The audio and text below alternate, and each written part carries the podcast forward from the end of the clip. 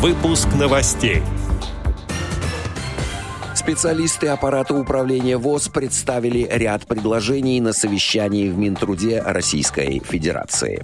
«Я вижу сердцем». Далее об этом подробно в студии Алишер Канаев. Здравствуйте. Здравствуйте.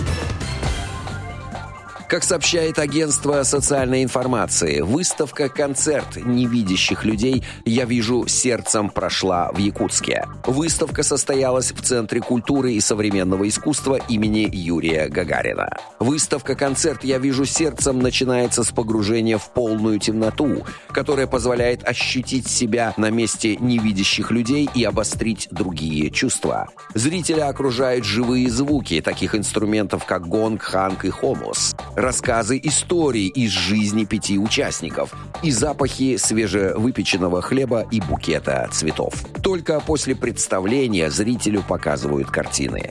Стартовой точкой для проекта «Я вижу сердцем» стал мастер-класс для читателей Республиканской библиотеки для слепых, которая провела осенью 2019 года художница, руководитель проекта Марика Андреева. Мероприятие стало дебютом пяти участников с нарушением зрения – Сахаи Даниловой, Валерия Корнилова, Иннокентия Кононова, Мичила Моисеева и Ильи Смертина. По словам художницы, она стала глазами и руками незрячих участников участников. Каждая картина начиналась с того, что участники рассказывали свои замыслы и прорабатывали идею, после чего приступали к таким аспектам, как цвета и размеры. Для создания композиции использовали пластилиновый экран, на котором невидящие люди прорисовывали свои картины. А уже затем художница перерисовывала их на холст с помощью масляных красок. Выставка «Концерт я вижу сердцем» начала проекта. Сейчас команда занимается упаковкой продукта в городе Якутске, где родилась идея.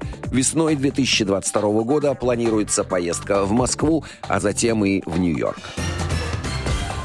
Как сообщает Медиавоз, 24 ноября 2021 года в Министерстве труда и социальной защиты Российской Федерации состоялось совещание, на котором представители ПАО «Сбербанк» и Министерства цифрового развития, связи и массовых коммуникаций презентовали изменения, происшедшие на государственном портале Российской Федерации госуслуги. В мероприятии приняли участие специалисты аппарата управления Всероссийского общества слепых.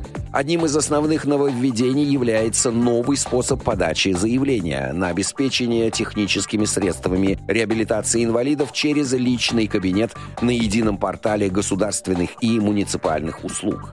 На совещании специалисты аппарата управления ВОЗ выступили с предложениями о дополнении портала госуслуги информацией о получении собаки и проводника, частном учреждении дополнительного образования, Российская школа подготовки собак-проводников ВОЗ. Кроме того, было предложено доработать портал с целью доступности для инвалидов по зрению, использующих программы экранного доступа. Представители Министерства цифрового развития, связи и массовых коммуникаций РФ РФ сообщили, что на данный момент работы продолжаются. И в 2022 году государственный портал госуслуги будет доступен для незрячих граждан.